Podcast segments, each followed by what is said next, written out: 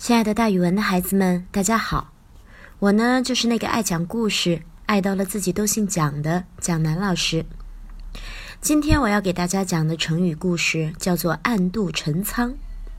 度呢是度过的意思，陈仓是古代的一个县名，现在在陕西省宝鸡市的东边。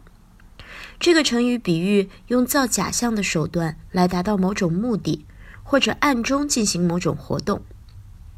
在楚汉相争的时候，项羽因为实力非常强大，所以他违背了谁先进到关中谁就当王的约定，自立为西楚霸王。那既然他成了霸王，别人就要接受他的分封了。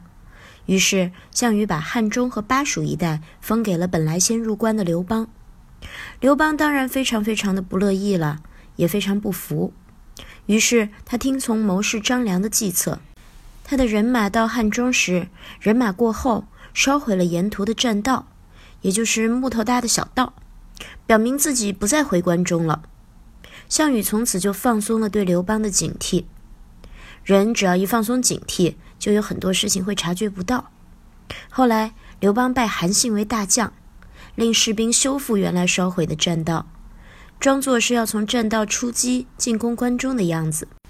实际上呀，却趁守将不注意的时候，暗暗地带着主力部队，抄着小道，攻击了一个县，叫做陈仓，进而攻入了咸阳，占领了关中。他揭开了楚汉大战的序幕，所以就流传下来了一句话，叫做“明修栈道，暗度陈仓”。也就是说，看起来像是在修栈道，准备攻击关中，但实际上却抄小道，把陈仓拿了下来。所以“暗度陈仓”这个成语之后也流传了下来，我们就专用它来比喻用制造假象的手段来达到某种目的，或者暗中进行某种活动。